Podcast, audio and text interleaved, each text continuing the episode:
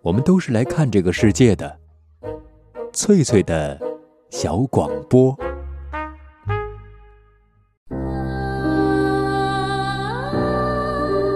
大家好，欢迎收听翠翠的小广播，我是翠翠。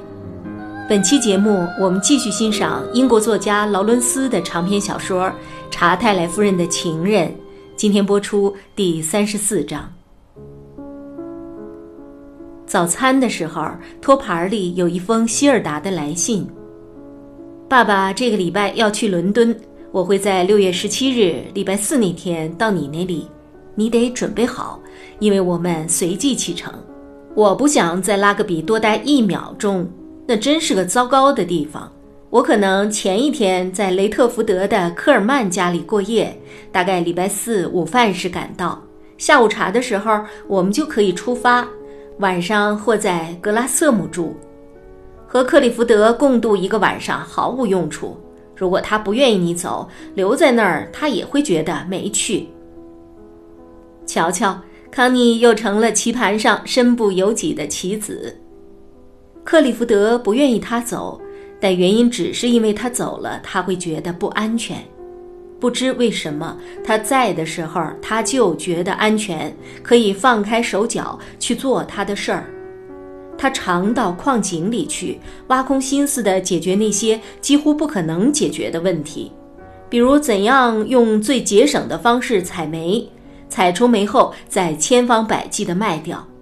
他知道自己得想办法使用自己的煤，或者把煤转化成其他产品，这样他就不用费尽心机的去卖，还要担心销路。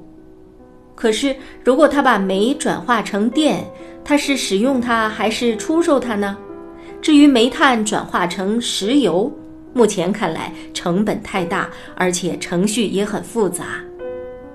要维持工业的生命，就必须得创造出新的工业，这就像是一种疯狂，这简直就是疯狂之举。康妮觉得他有点狂人的味道，他觉得克里福德对煤矿事业的热情和敏感本身就是一种疯狂的宣言，他的灵感也都全部来自精神层面上的错落。他向他勾勒他的宏伟蓝图，他装作惊讶的样子听着，由他独自吹嘘。讲完后，他就会打开收音机，变得毫无生气。很显然，他是开始做他头脑里的那场黄粱美梦了。现在，克里福德每天晚上都会和博尔顿太太玩那种英国大兵们喜欢玩的潘东牌，六便是输赢。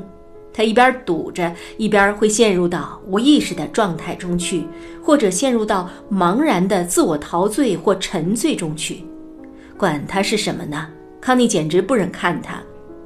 可是他回到楼上卧室休息后，克里福德和博尔顿太太总要玩到深夜两三点，却从不越雷池半步，真是充满奇异的情欲。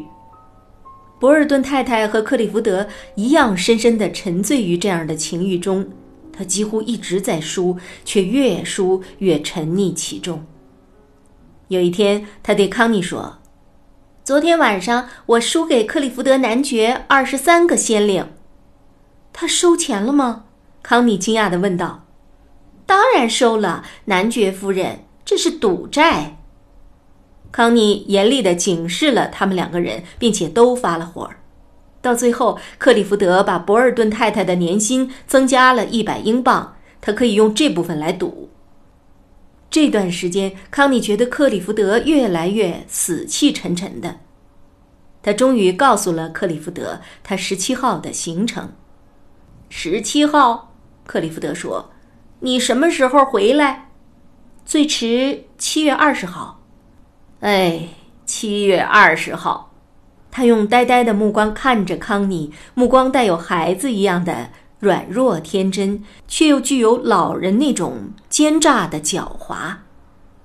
你不会食言吧？对不对？他说。什么食言？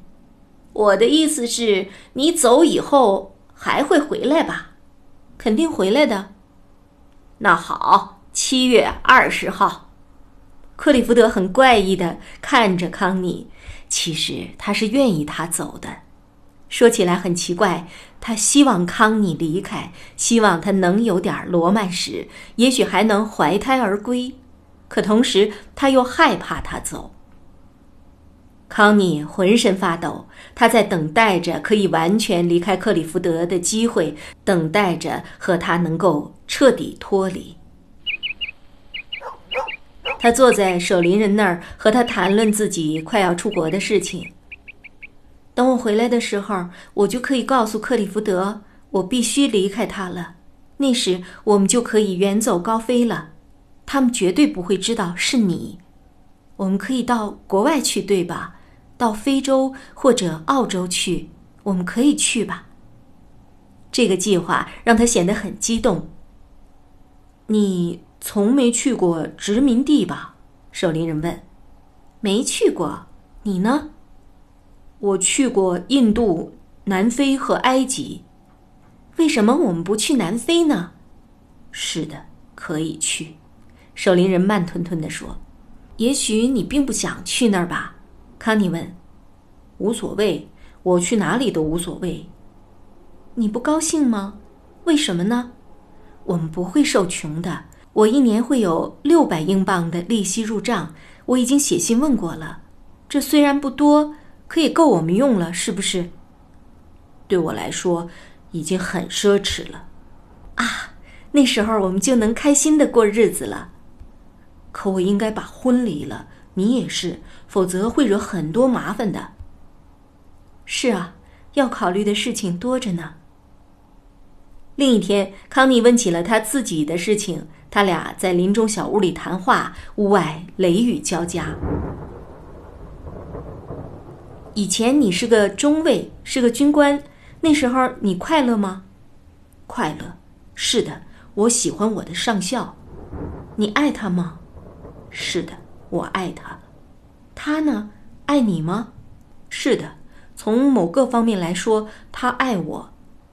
说点他的事儿吧，有什么好说的呢？他行伍出身，钟情于军队生活。他没结婚，比我大二十岁，是个很聪明的人。在军队里，他很少和人来往，却是个很热情的人，很有主见。我和他在一起的时候。完全被他征服了，心甘情愿地被他掌控，并且对此一点儿都不后悔。他死了以后，你觉得很痛苦吧？就跟我死了一样。当时我也病倒了，恢复之后，我知道我的身体一部分已经死了。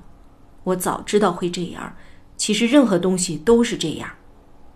康妮坐在那儿。沉思着，外面隆隆雷声，他俩就好像是汪洋洪流中的一叶扁舟。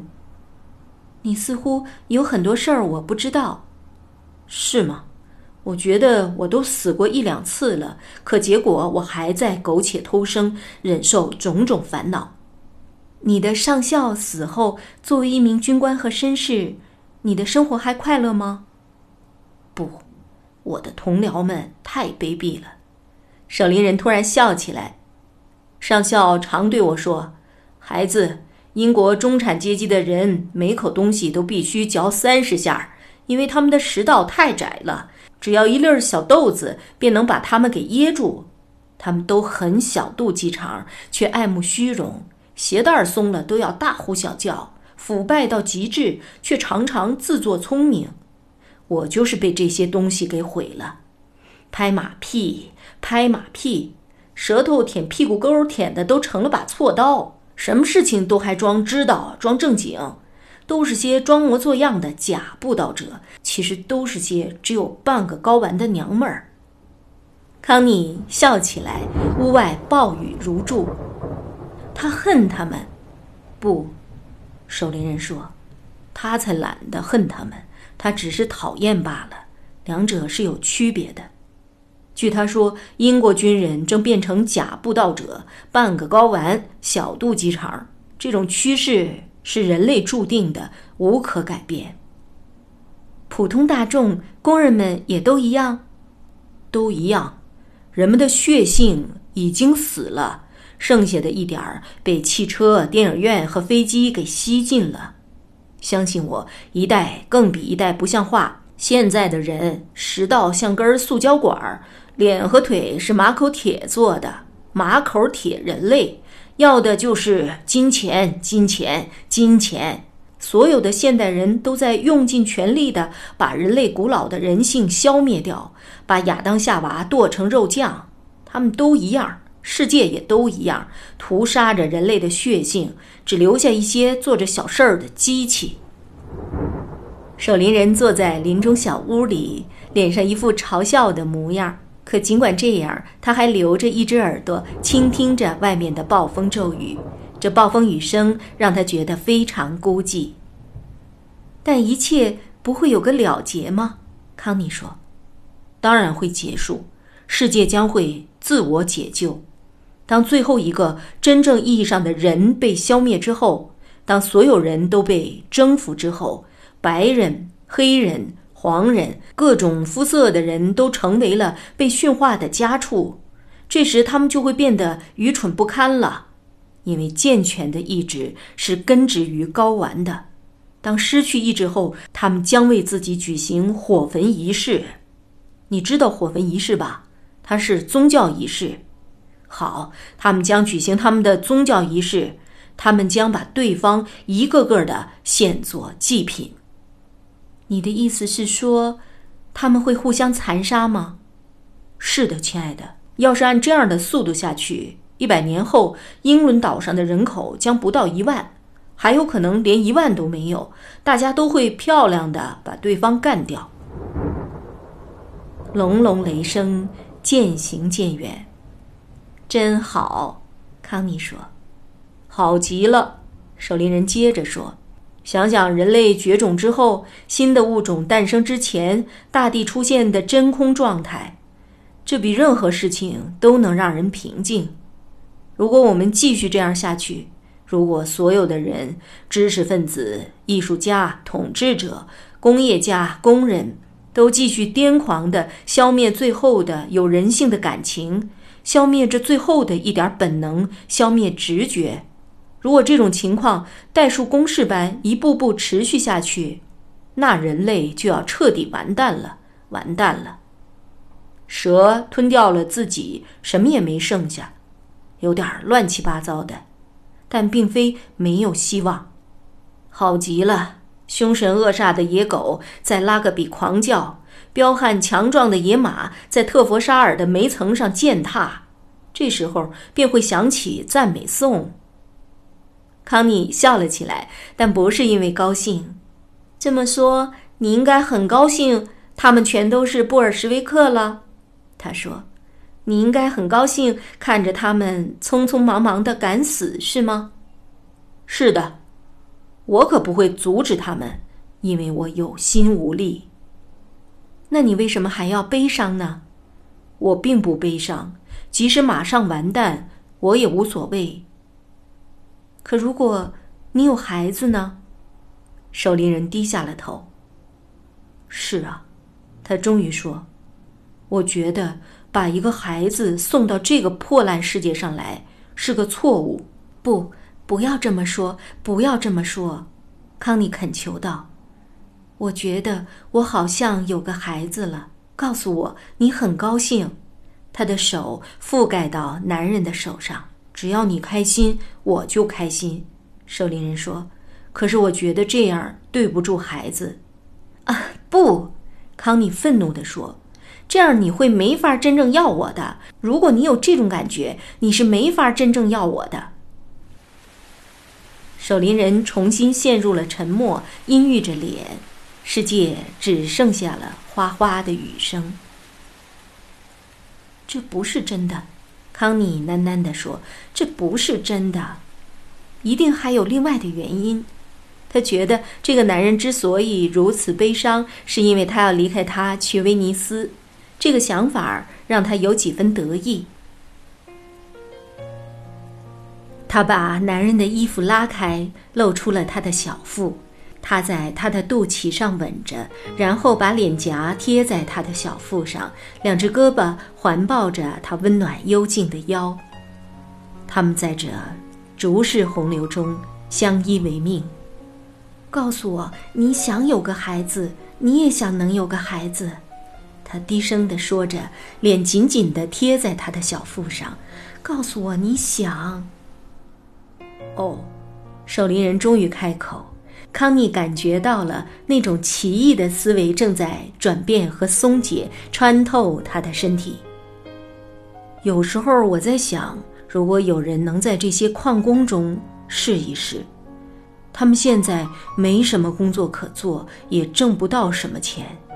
如果有人可以和他们说：“嘿，想想别的吧，不要老是想钱了。其实说到需要，我们需要的并不多。让我们不要再只是为了钱活着吧。”康妮的脸在他的小腹上温柔地散步，将他的睾丸握在手里，柔软的阴茎颤抖着，但是没有怒放。外面的雨在疯狂地发泄着忧郁。让我们为别的什么而活吧，不要再只是为了钱而活，无论这钱是给自己的还是为了别人。现在我们是逼不得已，我们不得不为自己挣一点小钱，为老板挣一大笔钱。我们不能够再这样了，让我们一点儿一点儿的抛弃这种工业化的生活吧，走回家去。其实钱只要一点点儿就够了。每个人，无论是你是我是老板还是主子，甚至是国王，只要一点点就够了。只要有决心，你就可以从这深陷的泥潭中摆脱出来。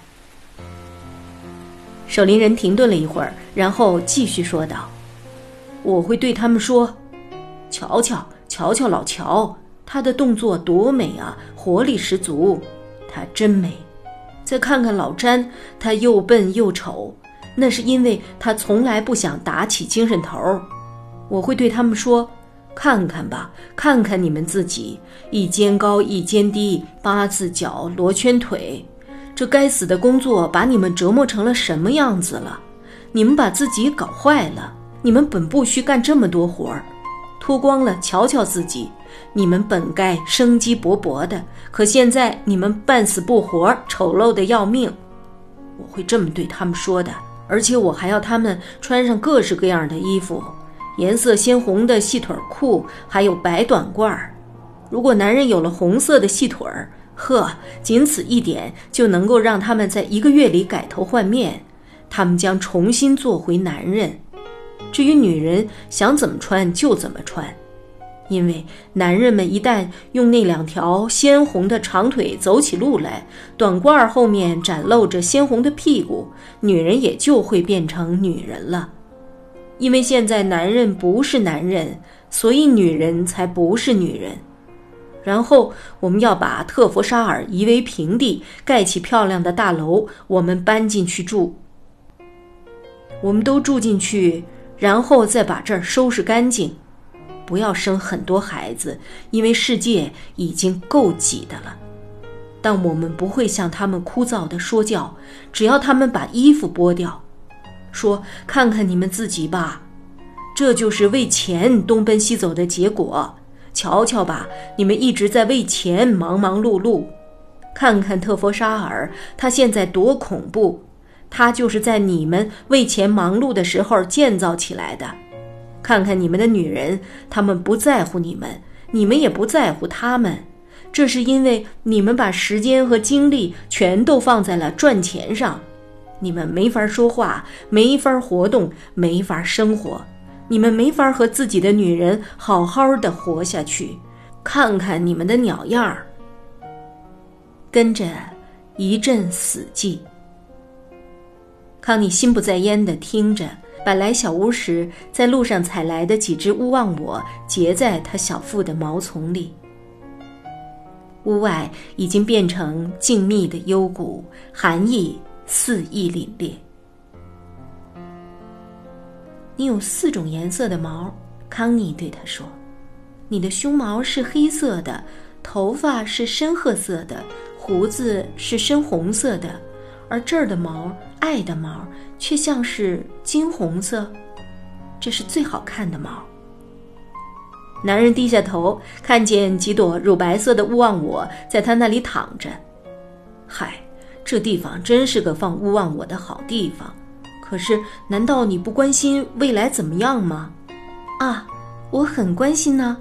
康妮抬起头望着他。因为当我觉得人类世界因为自己的卑劣兽性而将要灭亡的时候，我就觉得殖民地并非遥不可及。月亮也不遥远了，因为即使在那儿，你只要回头，便能在繁星之中看见肮脏、残酷、令人厌恶的地球。人类把它弄得面目全非了。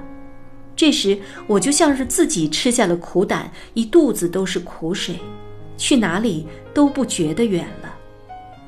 可又一想，我会把这一切全给忘记的。虽然百年以来人民遭遇到了层层盘剥是可耻的，工人变成了工作的可怜虫了，他们所有的男子汉气概和所有真正的生活全都被吞噬了。我想把机器从这个星球上清除出去，彻底结束这该死的工业时代，就像结束一个黑色的错误一样。可是因为我没办法。人人都没有办法能够做到这一点，所以我只能保持沉默，在自己的天地里得过且过。假如我真有自己的天地可以生活的话，这一点我很怀疑。外面的雷声已经止住了，但是那减弱的雨却又恢复了瓢泼。天上闪着最后的电光，还有一两声远去的雷声。康妮感到不安，因为守灵人说了这么多，都像是在自言自语，并非是对他说。这个男人整个人都绝望了，而他却觉得很开心。他讨厌绝望，他知道自己将要离开他了。离愁别绪他已经品尝过了，所以他又再次陷入。康妮不禁有些自鸣得意起来。